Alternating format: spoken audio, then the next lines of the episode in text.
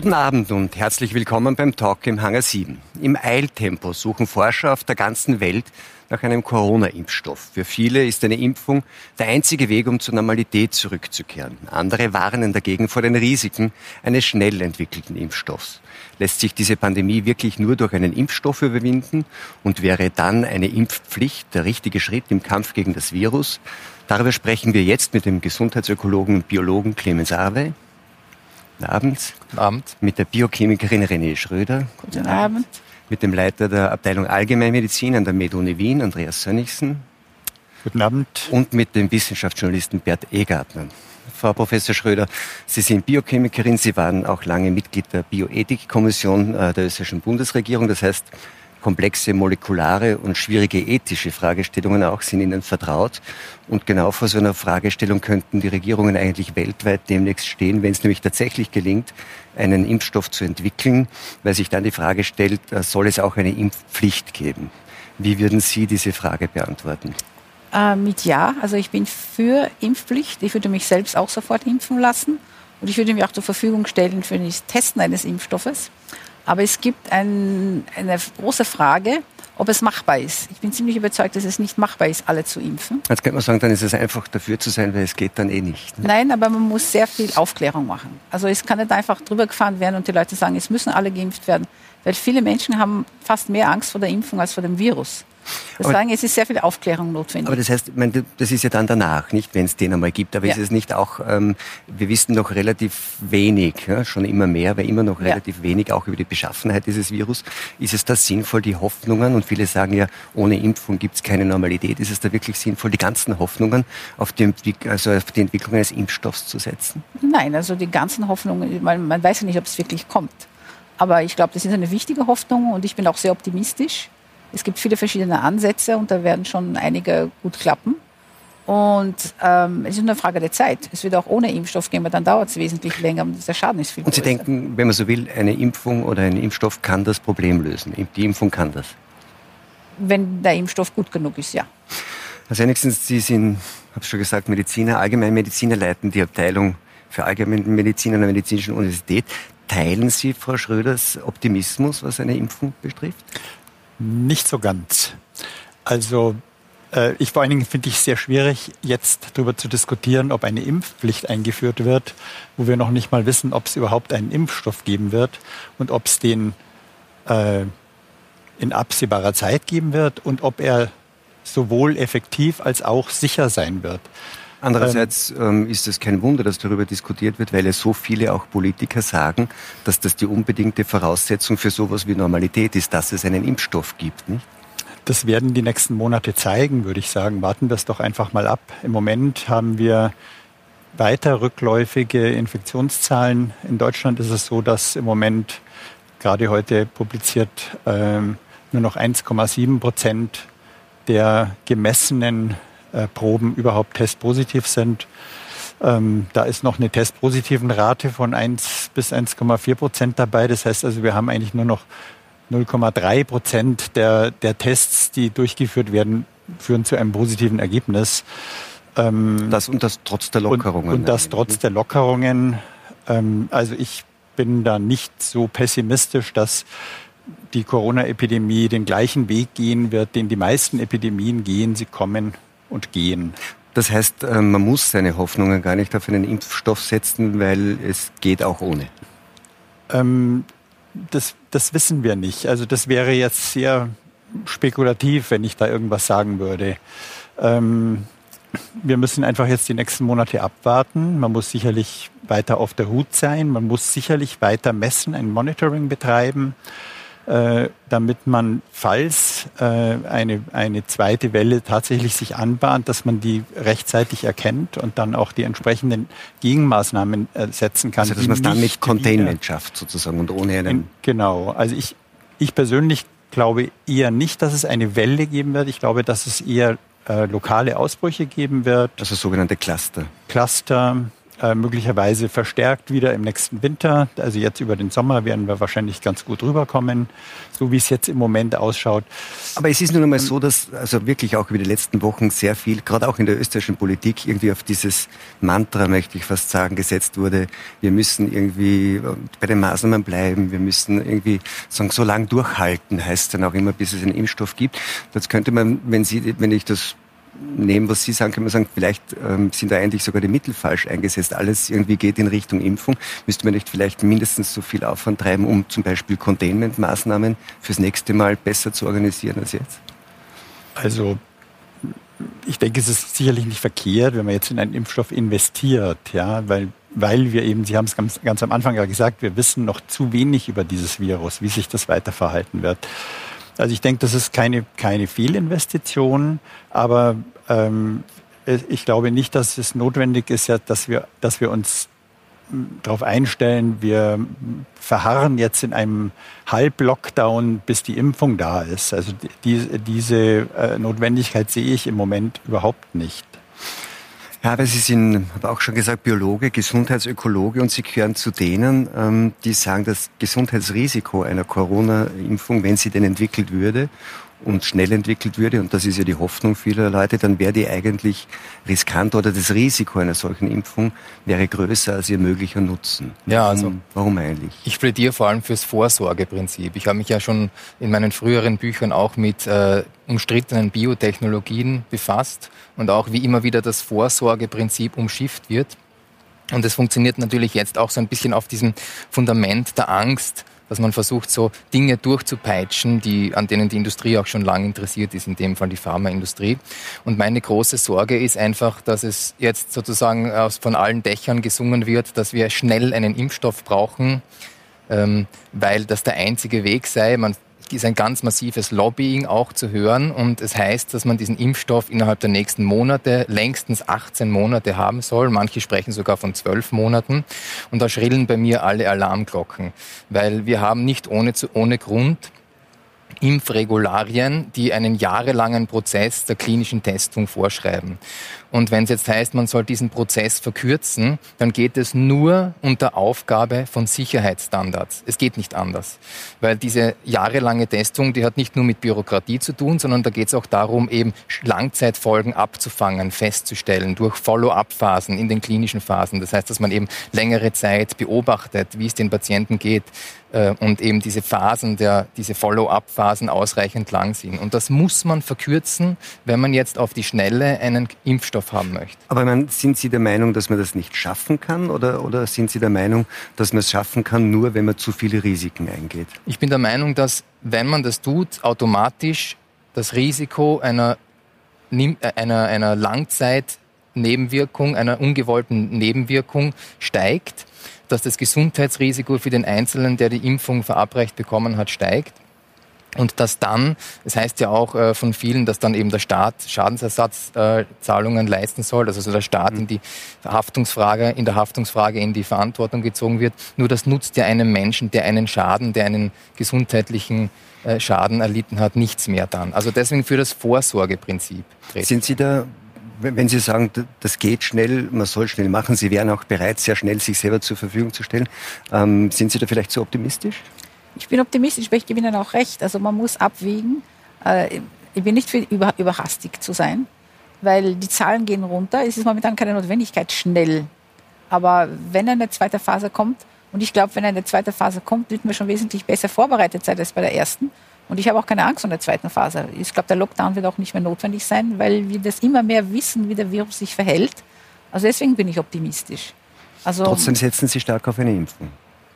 Ja, weil das ist, das ist von der Geschichte her sind Impfungen einfach die, die, die erfolgreichste medizinische Instrument, was es je gegeben hat.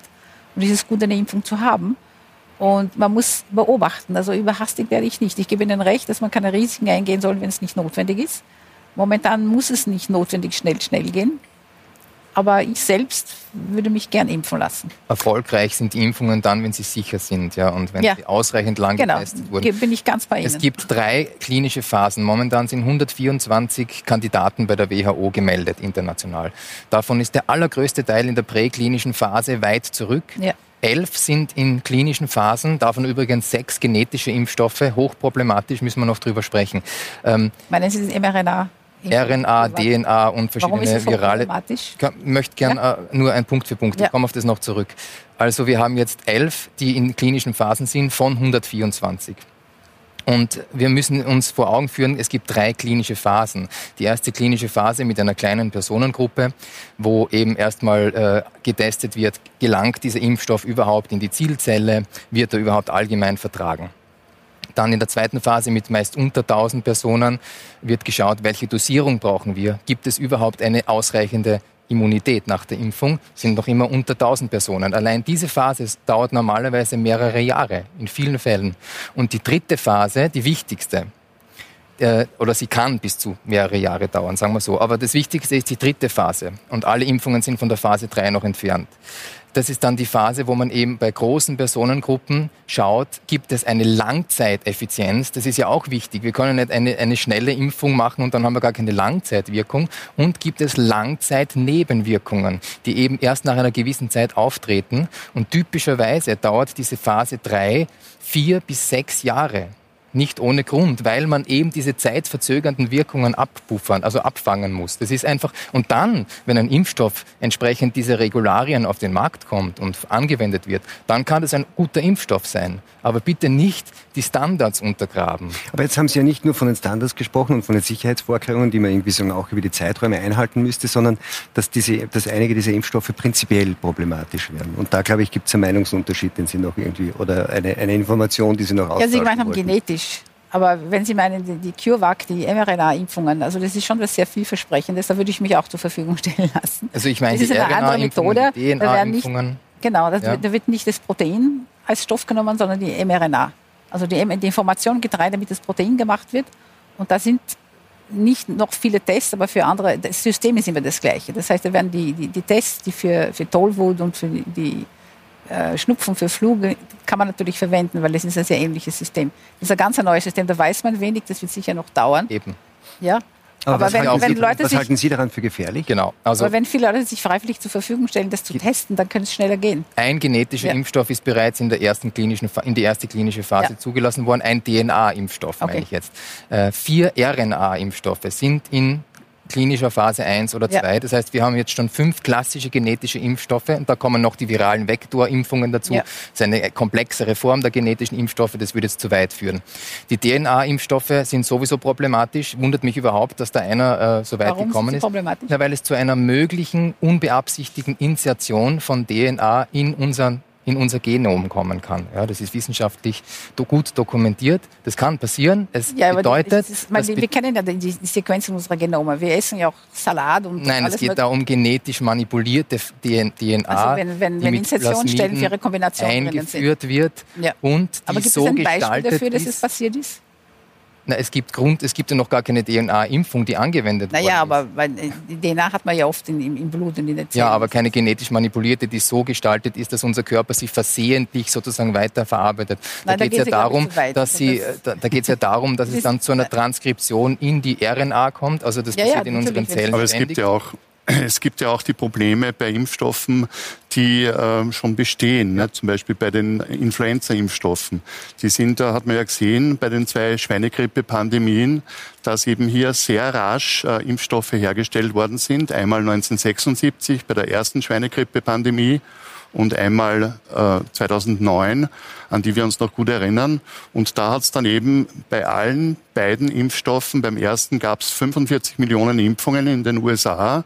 Das wurde dann äh, vom Markt genommen von der Behörde, weil es äh, viele Fälle von, tausende Fälle von Guillain-Barré-Syndrom gab. Das sind Lähmungen, die auch tödlich enden können.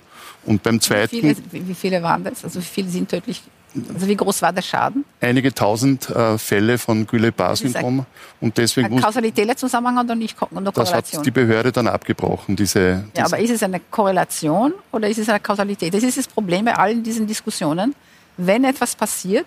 Es war eine, ja. eine Kausalität. Eindeutig nachzuweisen. Genauso zum Beispiel bei der Pandemie, bei der letzten, ja. äh, da gab es eben die Narkolepsie. Da hat man in Finnland festgestellt, dass bei Kindern und Jugendlichen äh, die Fälle von Narkolepsie sich um den Faktor 6,6 vervielfacht haben, weil eben, und da hat man es ganz genau nachgewiesen, weil ein Teil von diesem Impfstoff, das war der Impfstoff Pandemrix, eben äh, geglichen hat einem äh, Protein im äh, Schlafwachzentrum des Gehirns und da gab es dann eine Autoimmunreaktion.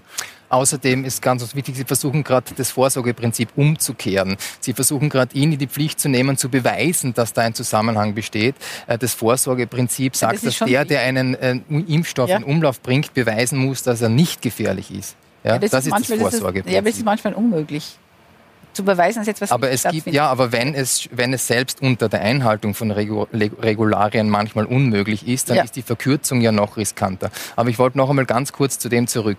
Äh, die DNA-Impfstoffe, wie gesagt, ist nur einer bis jetzt in der klinischen Testung. Da kann es zu einer Insertion von Fremd-DNA in unsere Zellen kommen. Es kann zu einem Abschalten von Antikarzinogenen Genabschnitten kommen oder zu einer Argument, Aktivierung. Die Gentechnik Gene oder, gehabt, aber wir essen solche Salate, lassen Sie mich kurz aussprechen, ich naja, möchte das nur zu Ende führen. Oder zu einer Aktivierung von ja. Onkogenen und damit steigt das Krebsrisiko. Aber ja. wir wollten ja, Sie haben ja ursprünglich auf die RNA-Impfungen abgestellt. Ja, genau.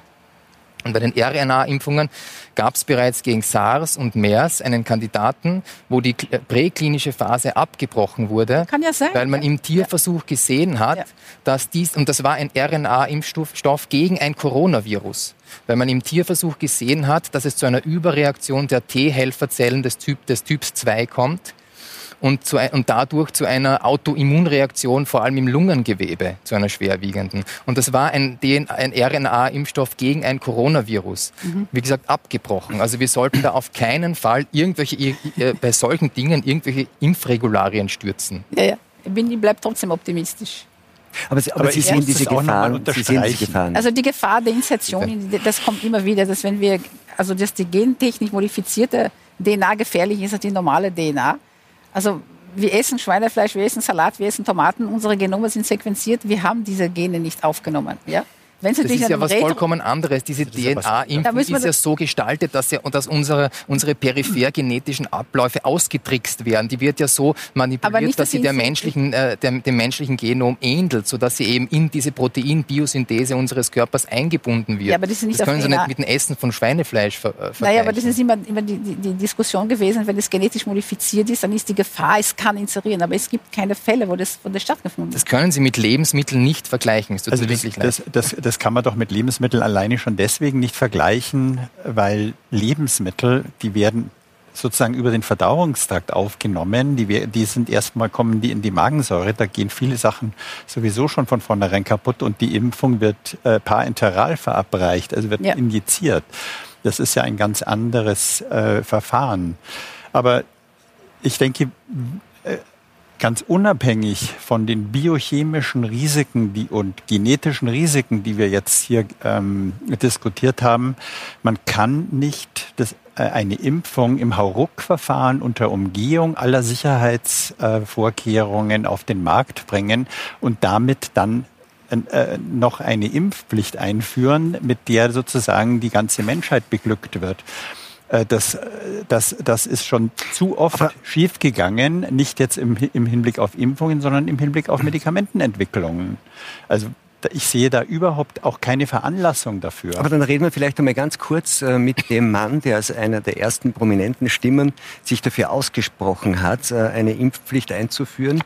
Und das ist Frank Ulrich Montgomery, der Weltärztekammerpräsident, den ich jetzt in Hamburg zugeschaltet begrüße. Guten Abend, Herr Montgomery. Guten Abend, Herr Fleischacker. Sie haben, ich habe es schon erwähnt, ja diese Diskussion, die wir hier jetzt führen, nämlich über eine Corona-Impfpflicht angestoßen. Ähm, Sie stehen dazu. Sie sagen, man sollte schnell einen Impfstoff entwickeln und den sollte man dann auch verpflichtend den Menschen verabreichen, um in Zukunft geschützt zu sein. Habe ich das richtig verstanden? Äh, ja, weit es geht ich bin erstaunt im Grunde genommen. Eigentlich könnte ich die Position fast aller, die an dem Tisch sitzen, mindestens zu 80 Prozent unterstreichen. Herr Afrey hat vollkommen recht. Ein Impfstoff muss natürlich sicher und ausreichend geprüft sein. Und das Risiko der Impfung muss wesentlich geringer als das Risiko der Erkrankung sein. Das sind Voraussetzungen und deswegen war Ihre Einleitung eben, wir brauchen schnell den Impfstoff, die teile ich nicht. Und wir dürfen auf gar keinen Fall bei einer Impfung, die wir vielen Menschen äh, zugutekommen lassen wollen, und ich betone das zugutekommen lassen wollen, dürfen wir auf irgendwelche Standards bei der Entwicklung äh, dieser Impfstoffe verzichten. Aber dann reden wir natürlich schon über relativ lange Zeiträume und ich habe das schon ja. versucht, auch im Gespräch mit Herrn Sönnigsen zu erwähnen. Das ist natürlich in einem gewissen Konflikt zu dem, was viele Politiker sagen. Wir können nicht zu einer Normalität zurückkehren, bevor es einen Impfstoff gibt da bin ich ja bei den Politikern und ein bisschen, ich sehe die Situation ein bisschen pessimistischer als Herr Sönnigsen. Ich glaube, dass wir mit diesem, äh, mit diesem Virus noch sehr lange werden leben müssen, bis es entweder eine Impfung oder, worüber jetzt gar nicht geredet wird, auch eine Therapie gibt. Äh, denken Sie mal dran, HIV war vor 30 Jahren ein Todesurteil und heute werden die Menschen mit einer HIV-Infektion durch eine gute antivirale Therapie, werden die äh, fast normal alt.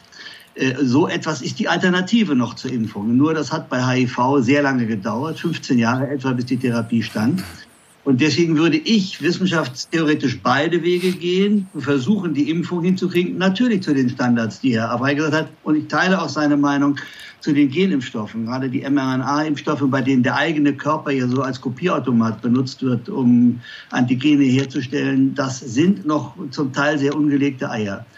Aber wenn wir einen Schutz für die gesamte Bevölkerung wollen, wenn wir die alten Menschen, die Menschen, die besonders gefährdet sind, weil sie aus Risikogruppen kommen, wenn wir die schützen wollen und sie nicht in lebenslange Quarantäne schicken wollen, dann müssen wir einen Cordon sanitär, einen Schutzwall um die herum aufbauen. Und das geht nur durch Immunisierung der Bevölkerung.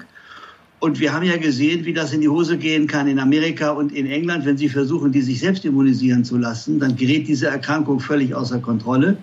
Und deswegen bleibt als Alternative, wenn man keine Therapie hat, und die sehe ich noch nicht, am Ende nur die Impfung. Aber bitte, ausreichend geprüft, sicher und äh, Frau Schulz hat auch komplett recht. Wir müssen die Bevölkerung natürlich mitnehmen dabei. Das geht eine Impfpflicht ist zwar ein theoretisches Konstrukt, aber Sie können die Menschen nicht mit der Polizei oder mit der Feuerwehr äh, in die Impfstation bringen. Aber was heißt denn dann Impfpflicht noch, wenn ich das nicht kann? Impfpflicht heißt zum Beispiel, dass äh, Sie bestimmte Dinge nicht äh, machen dürfen, wenn Sie nicht geimpft sind. In Deutschland zum Beispiel dürfen Sie Kinder nicht in die Kita schicken oder in die Schule schicken, wenn die nicht gegen Masern geimpft sind. Und, jetzt, Und Sie, Sie, haben ja schon erwähnt, wie, wie, das, wie das mit dem Schutz ist. Ich meine, Faktum bleibt ja auch, dass, diese, dass diese, das Virus für den Großteil der Menschen vergleichsweise harmlos und ungefährlich ist. Und da stellt sich dann die Frage, ob es angebracht, äh, angebracht ist, auch jene, die nicht gefährdet sind und das freiwillig nicht wollen, tatsächlich zu einer Impfung zu zwingen, mit welchen Methoden auch immer. Jetzt kann man sagen, wir führen sie nicht polizeilich vor, aber ich schränke ihr Leben dann natürlich massiv ein, wenn ich sage, du musst dich nicht impfen lassen, aber du kannst das und das und das nicht tun, deine Kinder nicht in die Schule schicken und eigentlich sonst auch nichts. Das ist ja eine, eine, eine Euphemismus euphemistische Form, nicht? Das Vertragte ist ja, Herr Steinschacker, Sie wissen ja gar nicht vorher, wer von dieser Erkrankung, äh, das gibt statistisch äh, Werte, die sagen, dass Kinder eben praktisch nur ganz blande äh, da, da durch diese Erkrankung durchlaufen. Aber in Deutschland sind 20 Menschen unterhalb des Alters von äh, 25 gestorben an dieser Infektion. Und äh, es sterben zwar, oder 86 Prozent der Menschen, die in Deutschland sterben an Covid oder mit Covid äh, gemeinsam, sind älter als 70. Aber ähm, es ist nicht ungefährlich. Und hier muss eine Risikoabwägung stattfinden. Und das Risiko der Impfung muss auf jeden Fall kleiner sein als das Risiko der Erkrankung. Aber hier kommt etwas anderes noch hinzu. Und das ist etwas, was ich sage, neben der Risikoabwägung müssen wir auch ähm, ein kollektives Bewusstsein wieder entwickeln, dass ich mit einer Impfung nicht nur mich selber schütze, sondern dass ich auch andere schütze, weil ich geimpft bin, weil ich einen Schutzwall, eine Herdenimmunität um diejenigen herum aufbauen kann, die entweder nicht geimpft werden können, das gibt es nämlich auch, oder aber die als Non-Responder auf die Impfung überhaupt nicht reagieren.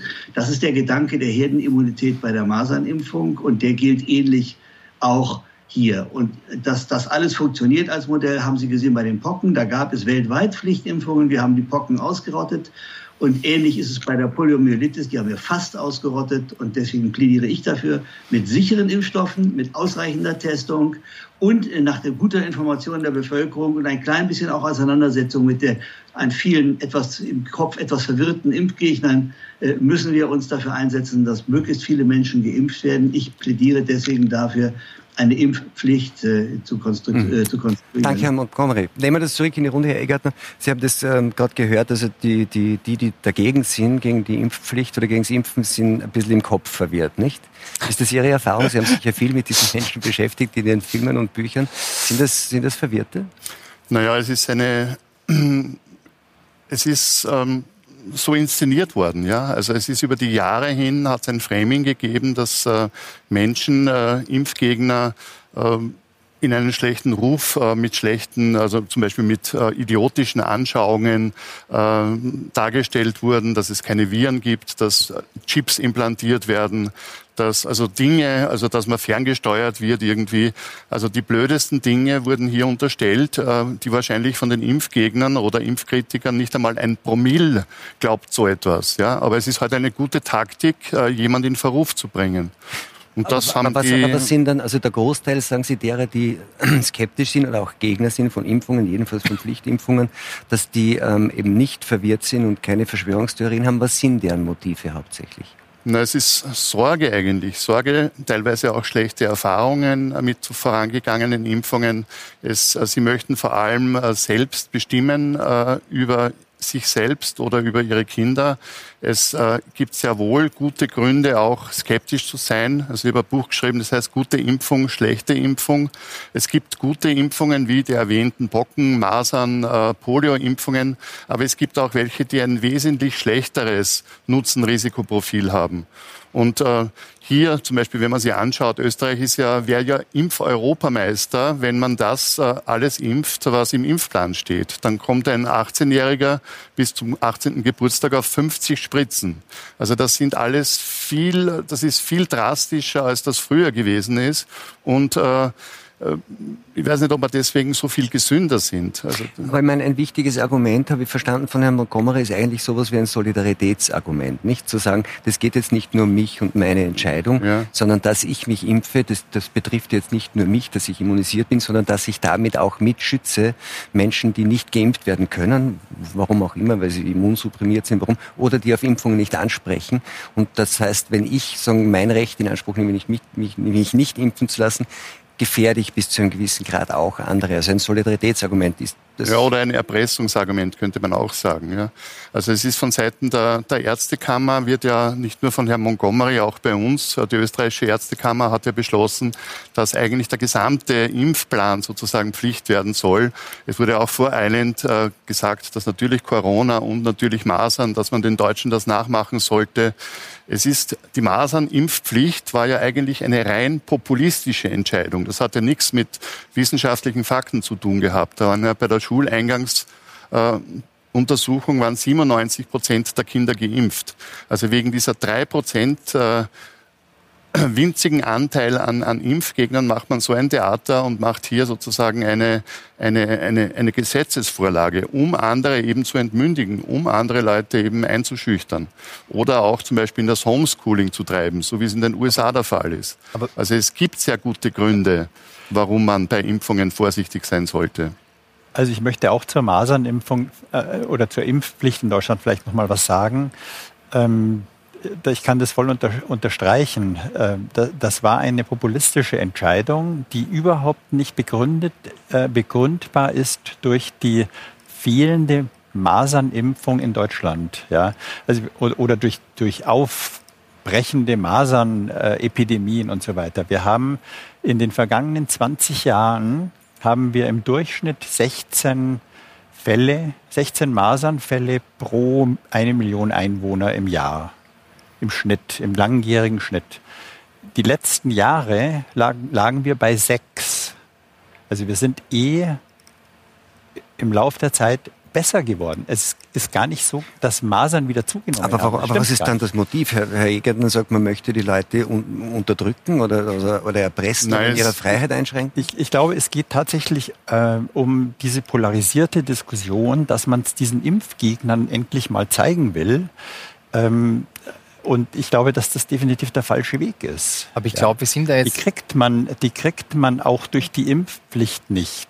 Äh, das, das zeigen ja auch die Zahlen aus den Ländern, in denen es schon lange Impfpflicht gibt, die mit ihrer Durchimpfungsrate gerade für die Masern nicht besser liegen. Frankreich beispielsweise hatte fünfmal so viele ja. Fälle wie Deutschland. Ja. Schauen wir uns aber, Zahlen, Zahlen ist vielleicht gleich. Zahlen ist, glaube ich, ein ganz gutes Stichwort.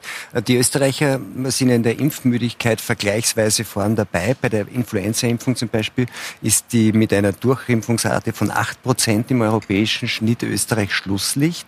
Vielleicht schauen wir uns kurz an, wie denn das bei einer Corona-Impfung ausschauen würde. Die Mehrheit der Österreicher würde sich gegen das Coronavirus impfen lassen, wenn ein Vakzin zur Verfügung stehen würde. Das ergab eine Umfrage unter 1000 Personen, die vom Gesundheitsministerium in Auftrag gegeben worden war. 62 Prozent der Befragten gaben an, auf jeden Fall bzw. eher schon an einer Impfung teilnehmen zu wollen. Jeder vierte Befragte würde sich dagegen nicht impfen lassen. In einer weiteren Erhebung spricht sich jeder zweite der Befragten für eine verpflichtende Impfung gegen Covid-19 aus. Lediglich 28 Prozent lehnen diese klar ab. Wie erklären Sie sich das, Herr Egertner, angesichts sagen, der sonstigen Einstellung ähm, der Österreicher zur Impfung, also vielleicht gerade verglichen mit der Influenza-Impfung, ähm, ist die Angst vor dem Coronavirus so groß? Äh, also ich glaube schon. Die Angst vor den Folgen? Ja, es ist einfach sehr viel und sehr massiv Angst gemacht worden in den letzten ja. Wochen und Monaten. Es gab hier wirklich eine Kampagne, die, ja, also, also Wissenschaftlich hätte man das nicht so lange durchhalten müssen, diesen Lockdown. Man hätte nicht so viel Angst machen müssen. Man hätte schon zu Ostern vieles wieder zurücknehmen können. Man wusste sehr wohl, dass hier die äh, Reproduktionszahl stark abgefallen ist. Von der AGES, also von unserer Agentur für Gesundheit und Ernährungssicherheit, hieß es, dass man nicht einmal weiß, welchen Einfluss der Lockdown überhaupt hatte auf das Geschehen. Und äh, man hat hier dann eben versucht, diesen äh, Gewinn, den die äh, Regierungsparteien sahen in den Meinungsumfragen, dieses große Vertrauensvotum nicht zu verspielen, indem man jetzt rasch aufmacht, sondern man hat eben weiter Angst gemacht, man hat das Ganze rausgezögert, um eben diesen Bonus äh, an Zuspruch mitzunehmen.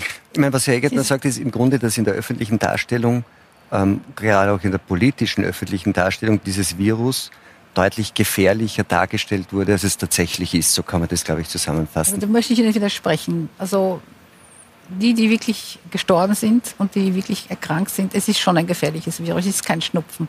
Und man soll es auch nicht bagatellisieren.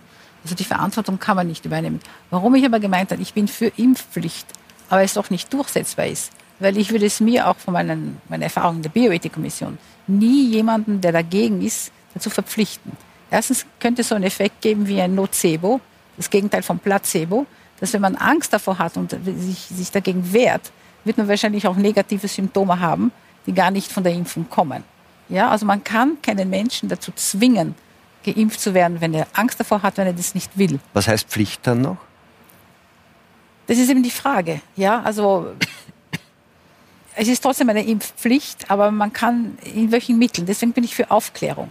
Ja, man kann sicher die, die es müssen ja nicht 100 Prozent geimpft sein. Na, ja, vielleicht genügt. Also wir Jetzt haben wir ja langsam alle was an. Ja, schon. Aufklärung setzt ja Freiwilligkeit, aber Pflicht heißt Pflicht. Ich meine, eine Möglichkeit, die der Herr Montgomery angesprochen hat, wäre dann zu sagen, ähm, nicht Pflicht im Sinn, sondern ihr werdet polizeilich vorgeführt. Ja, diese Chip-Geschichte ist natürlich aber, aber, aber, aber ihr könnt dann, aber ihr könnt dann andere Dinge ja, Es ist einfach machen. Aufklärung. Ich, man, man, nicht einfach mit Gewalt, aber mit Aufklärung und Überzeugung mit der Zeit. Es wird Zeit nehmen, es wird nicht schnell gehen.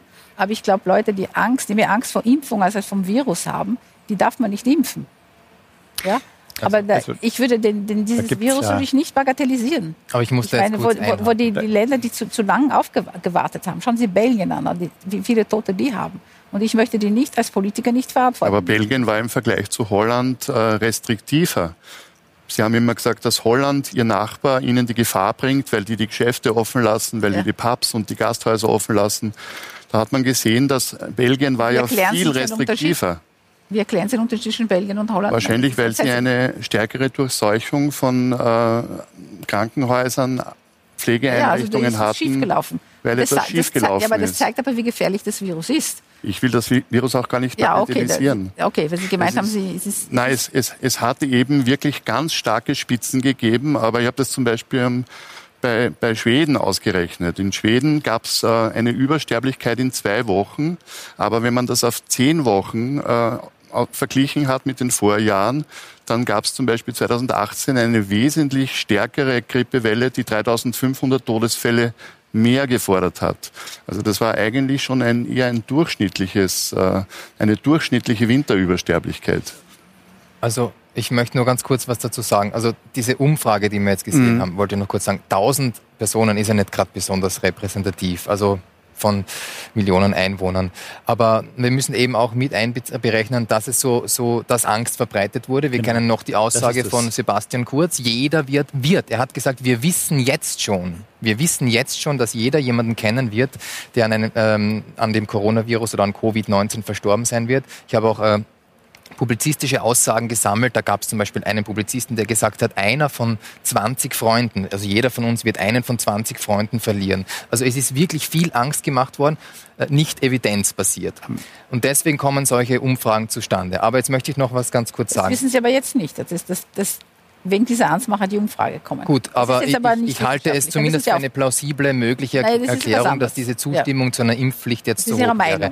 Wir haben, ja, das ist meine Meinung. Jetzt haben wir aber gerade über das Masernvirus gesprochen. Wir haben über ein, eine, einen Impfstoff gesprochen, der schon sehr lang, äh, der lang erprobt wurde, ohne äh, Aussetzen von Impfregularien, ohne verkürzten klinischen Phasen und der auch jetzt schon relativ sicher ist und den ich auch empfehlen würde. Ja? Also ich würde, würde nichts gegen Masernimpfstoff einzuwenden. Ich habe aber was gegen neuartige Methoden, gegen ein neuartiges Virus, gegen das wir noch gar nichts haben, die dann unter verkürzten Standards eingesetzt äh, werden. Sollen. Und das ist der ist Punkt. Wir kommen immer ja. wieder auf den Punkt zurück. Und ja. wenn Sie sagen, Sie wollen die Menschen informieren, ja, aber bitte nicht nur darüber, wie gefährlich das Virus ist, sondern auch über die Risiken dieser genau. Impfung und die Risiken der genetischen und der anderen Kandidaten, ja. die haben wir alle. Aber auch die Vorteile von Impfungen. Ja, aber auch die die Risiken. Ja, davon hört man aber nichts. Man, man naja, hört man in hört den Medien, nein, man hört in den Medien dann zum Beispiel solche Formulierungen wie RNA-Impfstoffe stärken das Immunsystem. Das war überhaupt das Beste, habe ich gelesen. So, ne?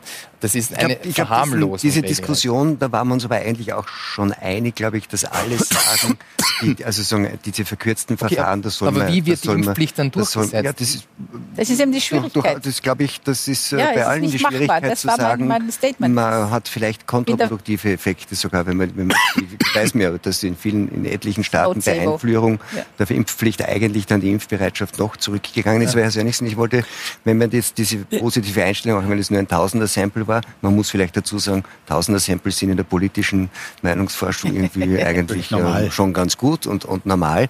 Ähm, rechnen Sie eigentlich damit, dass diese positive Einstellung gegenüber einer Corona-Impfung, die da rauskommt, ähm, in den kommenden Monaten weiter sinken wird, wenn man den Eindruck gewinnt, eigentlich ist das dann doch nicht so gefährlich oder die Situation nicht mehr so gefährlich?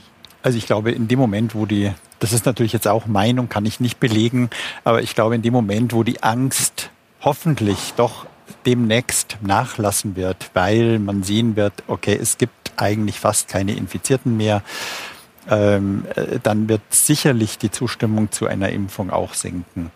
Ähm, und, und vor allen Dingen natürlich dann, wenn wir wenn wir, und das ist das, was wir natürlich auch von der evidenzbasierten Medizin her fordern, wenn man die, äh, die Menschen äh, korrekt über sowohl möglichen Nutzen als auch die Risiken aufklärt. Und äh, ich glaube, Aufklärung ist der einzige Weg.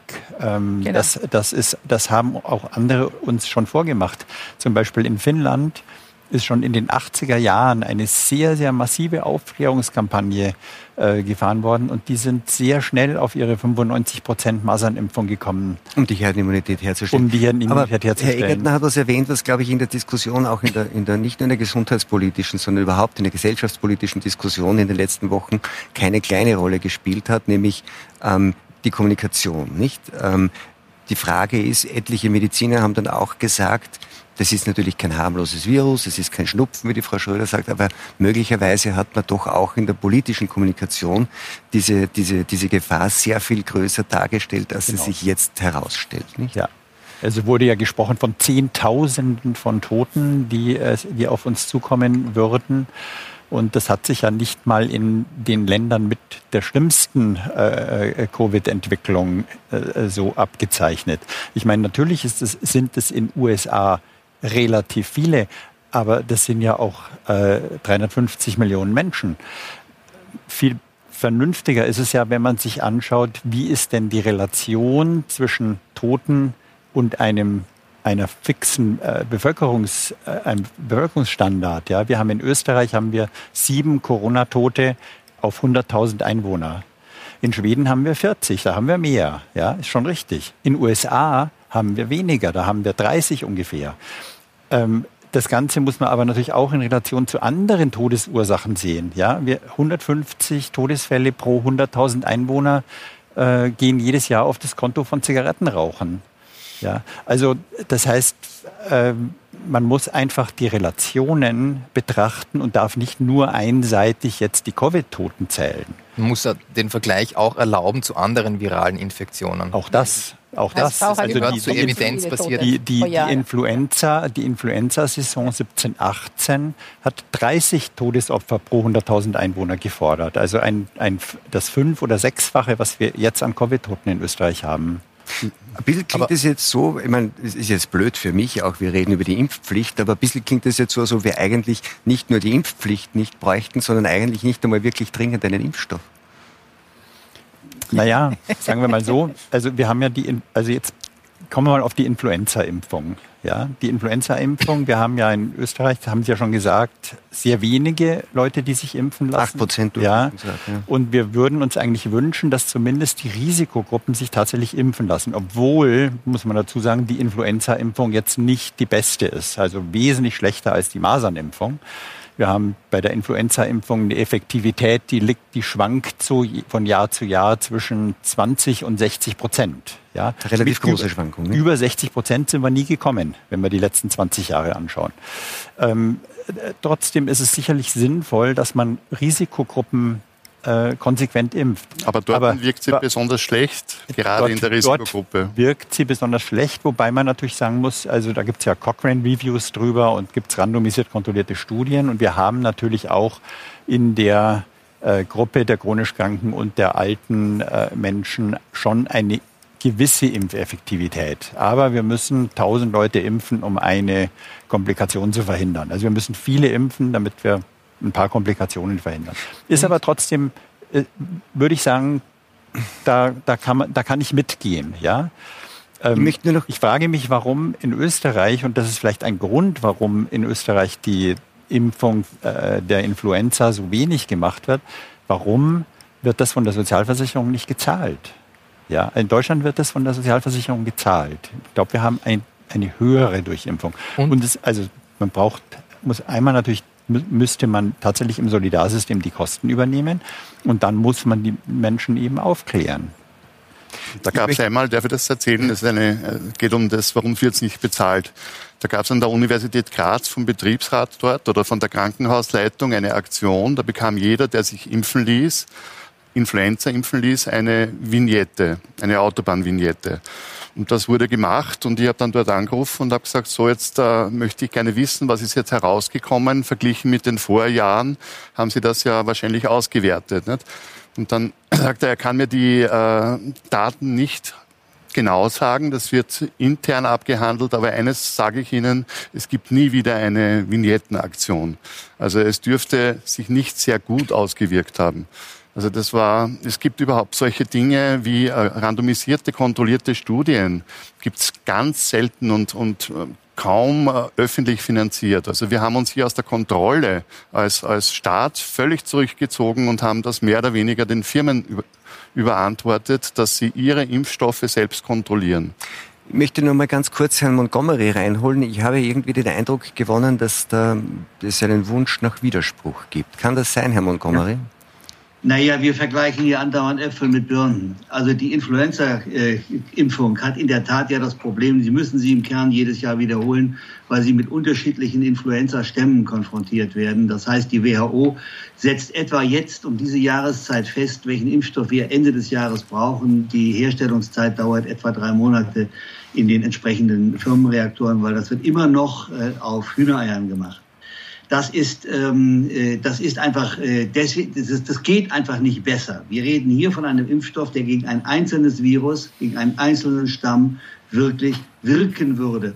und alle Sicherheitsstandards das wissen wir ja noch gar nicht. Das, noch nicht. das nee, wissen wir ja noch gar nicht. Das ist die Voraussetzung für eine Impfpflicht. Darüber sind wir uns doch alle einig. Ja, also gut. eine Impfpflicht mit einem Schrotschuss ist doch Blödsinn. Ja, die Voraussetzung, Jetzt, dass es funktioniert, ist, ist sagen, auch, auch aus ärztlicher Sicht, es ist doch total unerztlich, bloß weil es die Influenza gibt und daran Leute sterben, bloß weil es Rauchen gibt und daran Leute sterben, zu sagen, wir haben hier eine neue Erkrankung, die wir aktiv bekämpfen können, gegen die wir aktiv etwas machen können, mich jetzt zurückzulehnen und zu sagen, solange da nicht mehr Menschen sterben als an der Influenza oder am Rauchen, solange tue ich nichts. Das sagt ja auch keiner. Das sagt ja keiner.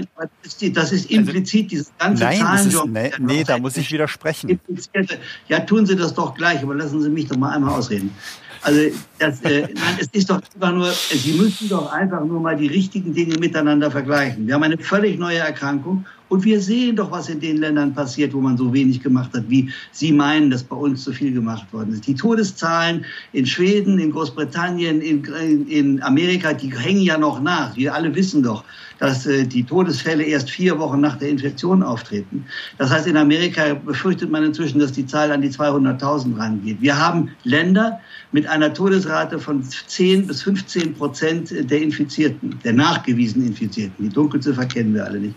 Dagegen müssen wir etwas tun. Und wenn wir einen guten Impfstoff entwickeln können, wäre das vernünftig.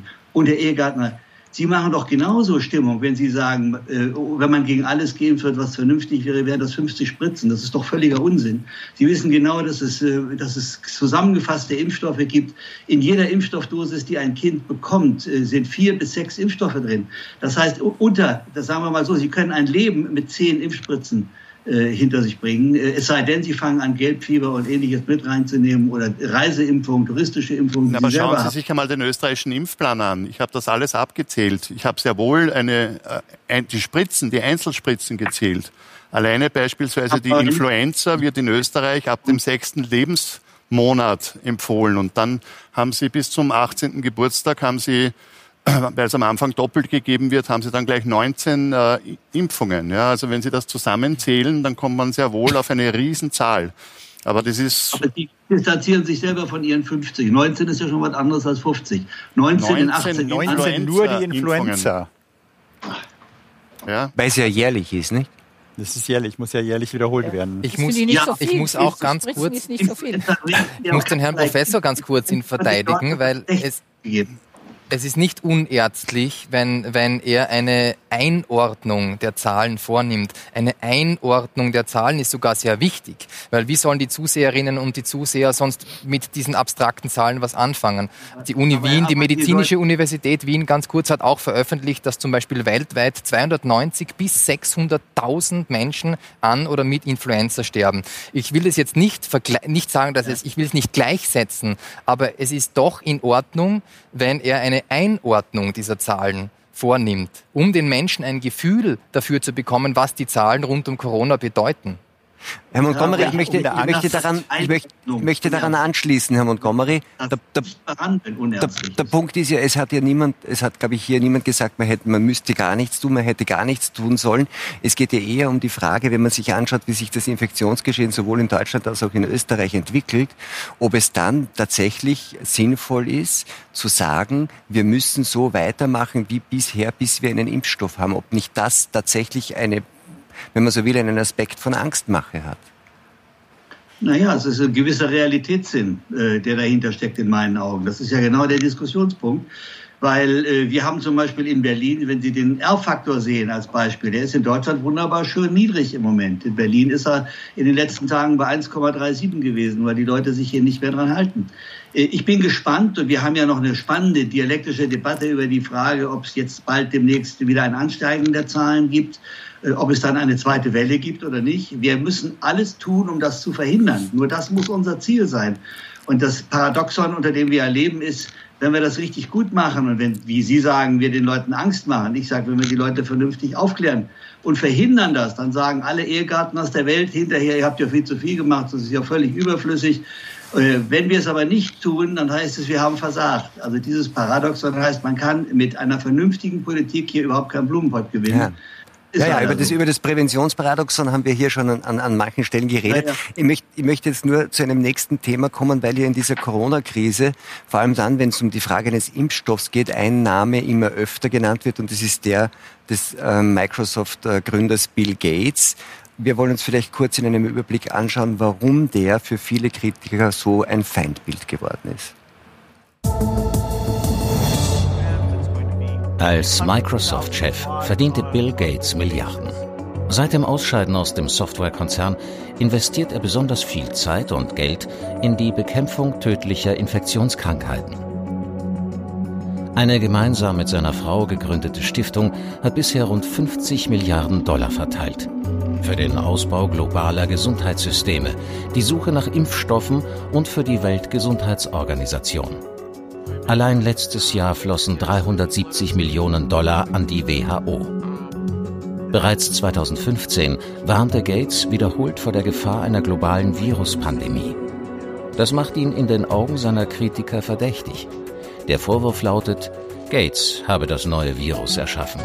Er wolle mit einem Impfstoff viel Geld verdienen und hecke einen Plan aus, mit Impfungen Menschen zu sterilisieren und so die Weltbevölkerung zu dezimieren. Und im Zuge von Impfungen wolle er Menschen zudem Mikrochips einpflanzen und sie damit überwachen. Ja, aber also ich glaube, es ist ähm, gut dokumentiert, dass Sie ähm, kein Impfgegner, Verschwörungstheoretiker sind. Aber gibt es äh, Dinge ähm, an, an, dieser Kritik an Bill Gates und seinem Engagement gegen Infektionskrankheiten, die Sie auch teilen würden? Ja, aber nicht das mit den Chips und mit der ja. Sterilisation. sondern es geht um andere Dinge. Bill Gates setzt sich seit zehn Jahren in einer Seilschaft mit verschiedenen äh, ausgewählten Pharmakonzernen für zum Beispiel die genetischen Impfstoffe ein, die auch immer sehr umstritten waren. Und jetzt sieht er natürlich eine Möglichkeit, das zu beschleunigen. Er hat auch sehr intensiv darin investiert. Interessant ist zum Beispiel, dass von diesen 124 Kandidaten, wo bis jetzt eben, wie gesagt, elf in der klinischen Studie, in, in klinischen Studien zugelassen worden sind, dass davon sechs genetische Impfstoffe sind. Und die ersten vier von diesen genetischen Impfstoffen, die zugelassen wurden in die erste klinische Phase, sind, äh, sind drei RNA und eine DNA-Impfung und alle vier Unternehmen, ein amerikanisches, ein britisches, ein, äh, zwei amerikanische, ein britisches und ein deutsches, sind Unternehmen, bei denen Bill Gates als signifikanter Investor aufscheint. Das heißt, äh, meiner Meinung nach hat er sehr viel Einfluss, stehen auch finanzielle Interessen dieser Pharmakonzerne, mit denen er da in Verbindung steht, dahinter. Bei ihm kann es nicht nur ums Geld gehen, aber es kann ja auch um sowas wie Geltungsdrang gehen, um ähm, es kann äh, es kann gibt viele Möglichkeiten, warum man Interesse haben kann. Es kann auch darum gehen, dass er jetzt endlich etwas durchsetzen möchte, wofür er sich schon zehn Jahre einsetzt. Aber diese Pharmakonzerne, die haben definitiv finanzielle finanzielle Interessen. Es ist doch erstaunlich, dass die ersten vier genetischen Impfstoffe parallel zu diesem extremen medialen Lobbying das Bill Gates betrieben hat, dass die ersten vier genetischen Impfstoffe von, äh, für diese klinischen Studien von Unternehmen kommen, die eben, wo er Investor ist mit seiner Foundation. Das ist einfach auffällig. Ja?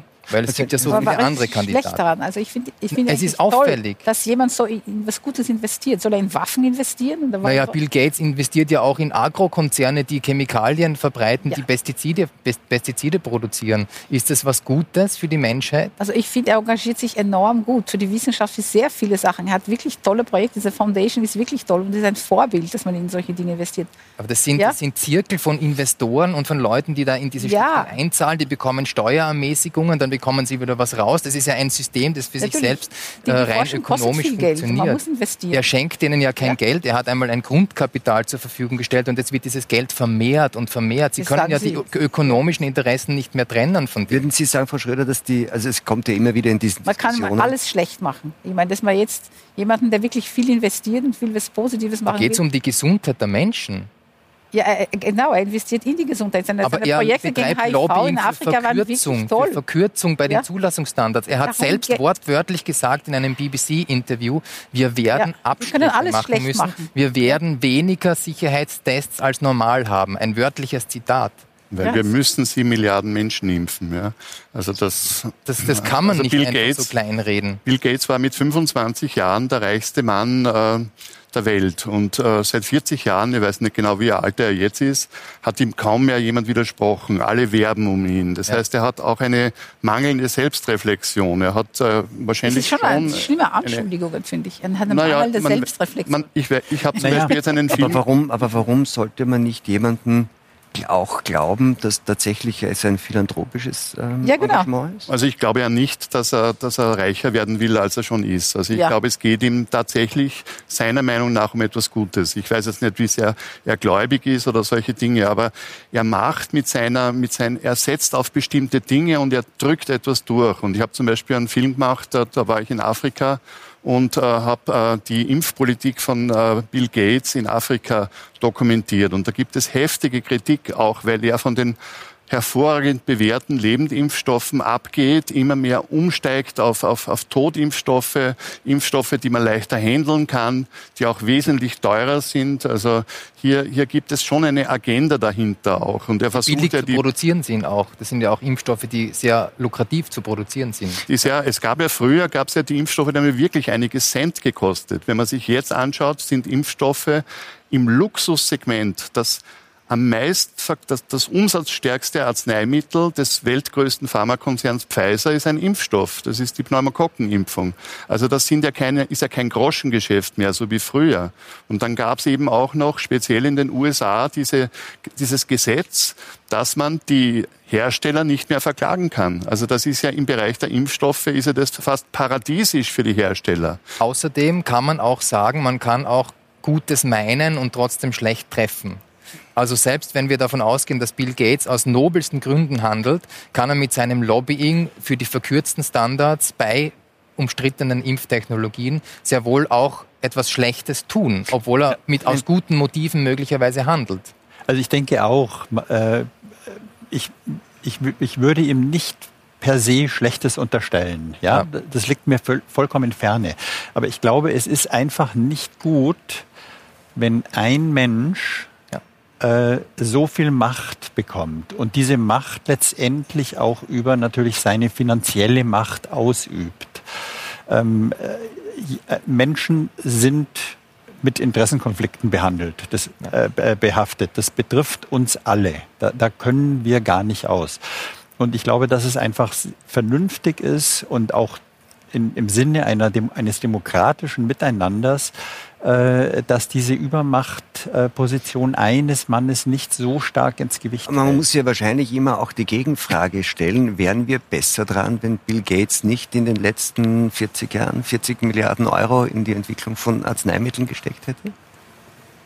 Das ist schwer zu sagen. Das ist schwer zu, das ist schwer, das ist schwer zu sagen. Ich Hat aber wenig jetzt auch mit dem Covid Impfstoff zu tun, in dem Fall. Ja, aber man kann sagen, dass, äh, dass Bill Gates etwas gemacht hat, das uns vielleicht überhaupt erst in diese Covid-Krise geführt hat. Denn er hat eben diese äh, sozusagen die Kriterien, die Weichen so gestellt, dass eben Richtung Pandemie gespäht wurde, dass eben das Erste, das hier auffällig war, sofort zum Anlass genommen wurde für eine, für seine große, äh, für seine Pläne.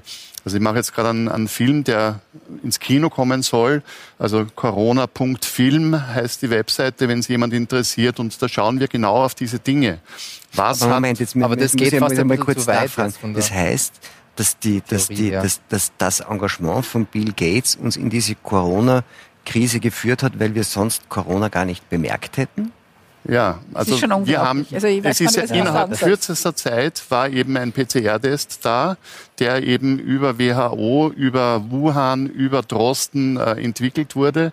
Es wurde zum ersten Mal sozusagen ein grippaler Infekt, ein durchaus schwerer, ein neuer, aber doch ein grippaler Infekt unter der Lupe sozusagen live übertragen. Du hast in den Nachrichten, das erste, was du gehört hast, waren diese PCR-Tests, äh, wie viele wieder durchgeführt wurden, wie viele Leute positiv waren. Das hat es ja alles noch nie gegeben. Ja, das aber die Wissenschaft auch, ist schneller geworden und kann schon, schneller reagieren auf eine Pandemie. Ja, aber ich finde das eigentlich sehr positiv. Das wäre ein neues Virus. Darf ich kurz was sagen? Dass man schnell reagieren kann und dass Pandemien nicht mehr 30 oder 100 Jahre dauern, aber vielleicht drei, vier Jahre. Ja, aber das wo führt uns das hin? Das führt uns in eine Welt, das führt uns Richtung Immunitätsausweise, dass ich eine App brauche, die grün Sie leuchtet, jetzt? wo ich... Was, äh, was, ist die Alternative? Also das ist Dass man die, das Virus das jetzt nicht sequenziert und so, also sie schnupfen, sollen sie ruhig sterben. Aber nächstes Jahr sind es die Para-Influenza-Viren, die eine überdurchschnittliche das, Sterblichkeit das, auslösen. Nächstes Mal sind es die RS-Viren, dann sind es die Nora-Viren. Also das heißt, wir haben jedes Jahr eine neue Virensau, die wir da durch das globale Dorf treiben. Und was ist die Alternative dazu? Um neun, vielleicht, vielleicht, Bevor Sie dann auf Alternative fragen, bitte, ich muss ganz kurz dazu was sagen. Ich also, wo, wo ich Ihnen durchaus noch ja. zustimmen kann, ist, wenn Sie sagen, wir hatten einen extremen Medienfokus und dann ist auch plötzlich das Einordnen von Zahlen nicht mehr möglich gewesen und das ist sicher ein großes Problem. Aber dass Bill Gates das in irgendeiner Form gesteuert hat aus dem Hintergrund. Nein, nein, er hat Pandemiepläne gemacht. Er hat diese Dinge, äh, er hat gesagt, wir brauchen Pandemiepläne, wir brauchen Ordnungen. Er wollte die Pandemie oder gegen die Pandemie er hat das, das machen?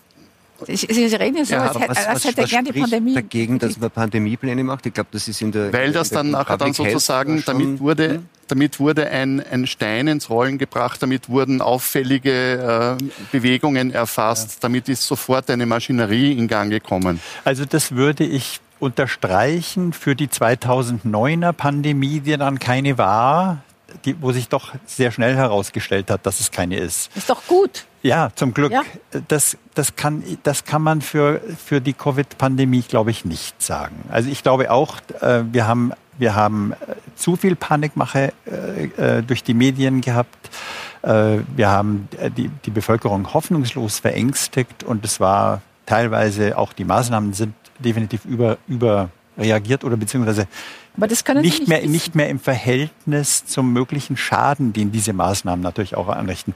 Aber ich glaube, weg, also sozusagen jetzt so tun, als ob, äh, als ob diese Covid-Pandemie gar nicht wirklich eine Pandemie gewesen wäre, das können wir nicht. Dafür sind zu, zu viele Menschen daran gestorben ja. und in zu kurz in, Aber heutzutage kann man so schnell reagieren. Ja. Sie sagen, Sie haben schnell an der PCR. Ähm, Dadurch ist es, es ist so schnell, die Sequenzierungsmethode ist heutzutage wirklich tausendmal schneller als vor 10, 15 Jahren. Das also, heißt, wenn ein Virus kommt, es können so viele Kopien von diesen Viren sequenziert werden, die können miteinander verglichen werden.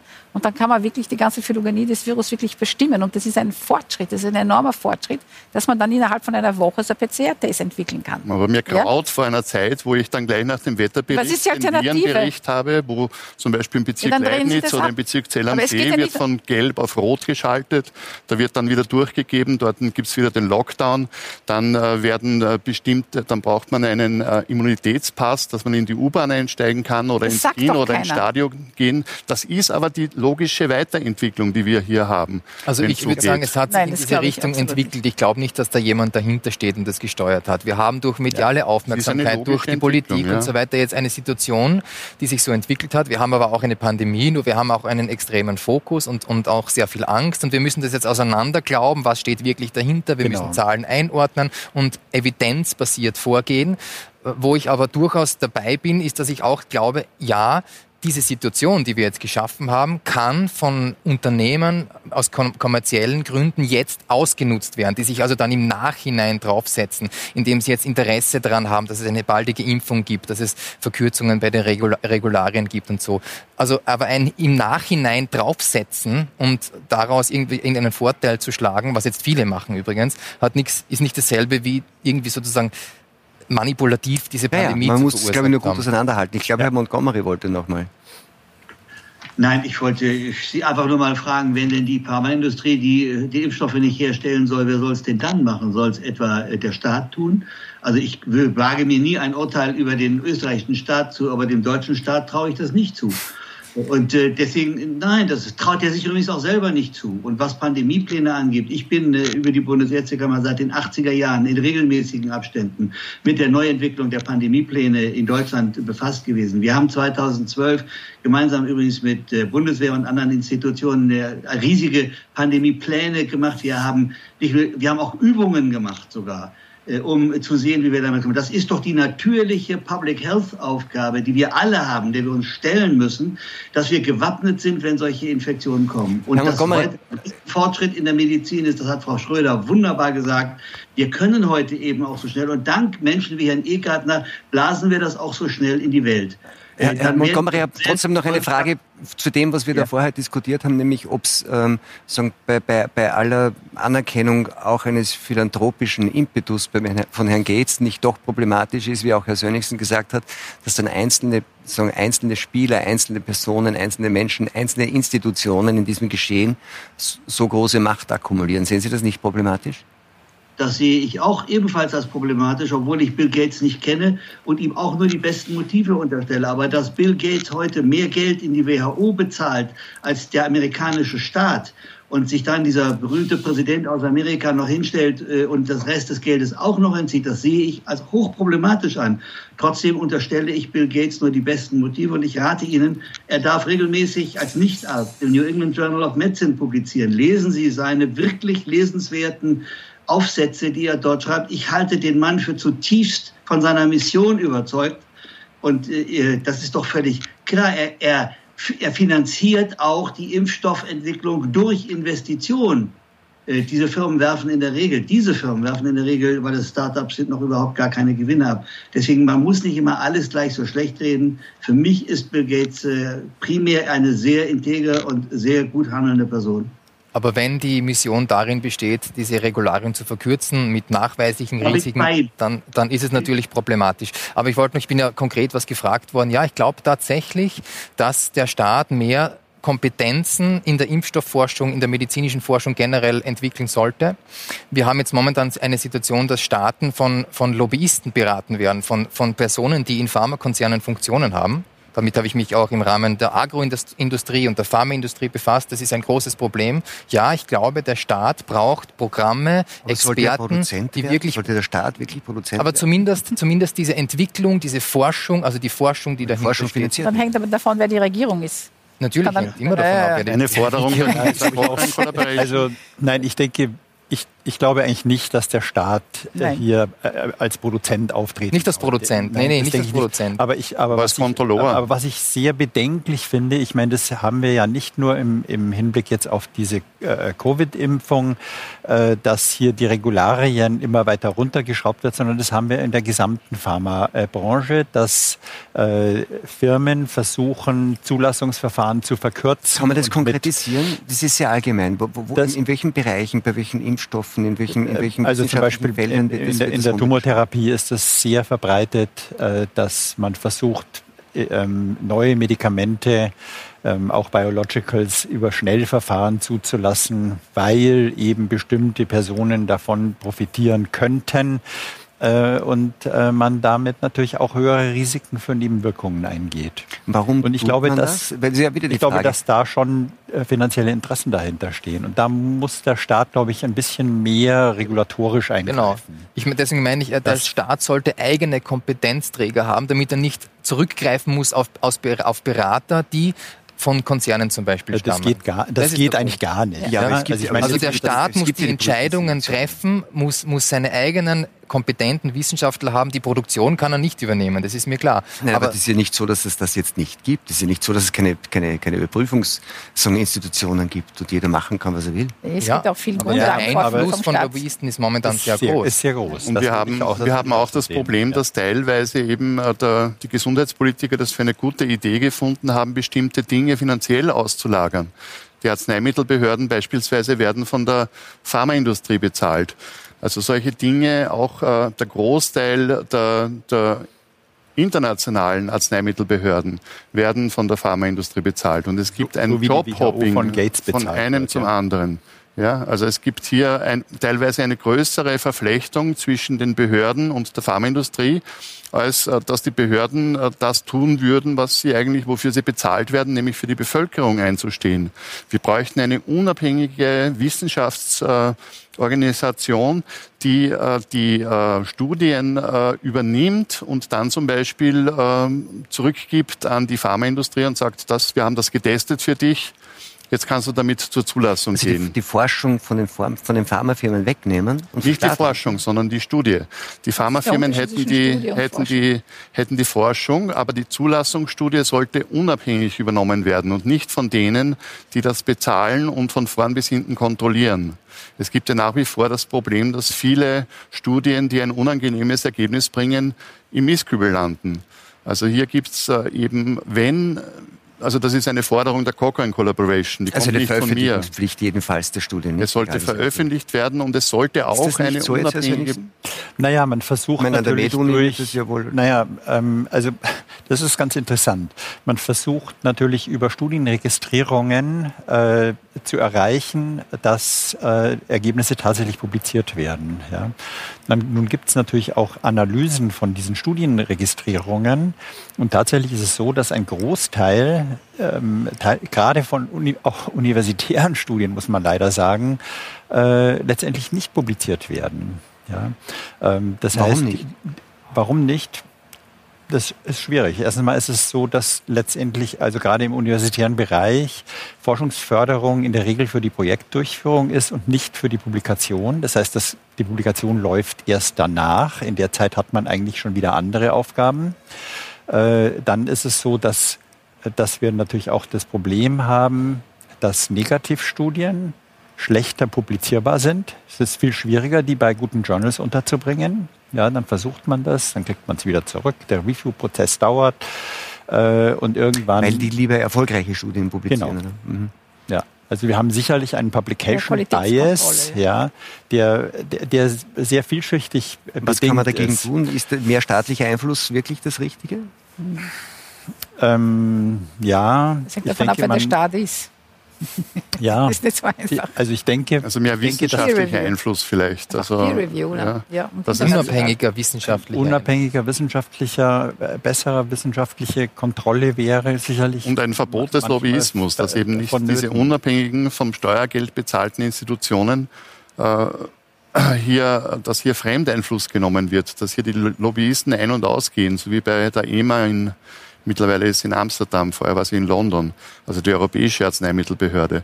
Es ist ja dieses Lobbyistenunwesen ist ja von, von den USA herübergeschwappt nach Europa unglaublich. Ja. Also gut, da haben wir jetzt dann ganz zum Schluss noch eine Einigung. Wir bräuchten mehr unabhängige wissenschaftliche Kontrolle. Ähm, und ich bin immer froh, wenn wir am Ende auch einmal einen Konsens haben. Wir sind nämlich am Ende unserer Zeit. Frau Schröder, meine Herren, vielen Dank für das Gespräch. Ihnen einen schönen Abend und bis zum nächsten Donnerstag beim Talk im Hangar 7.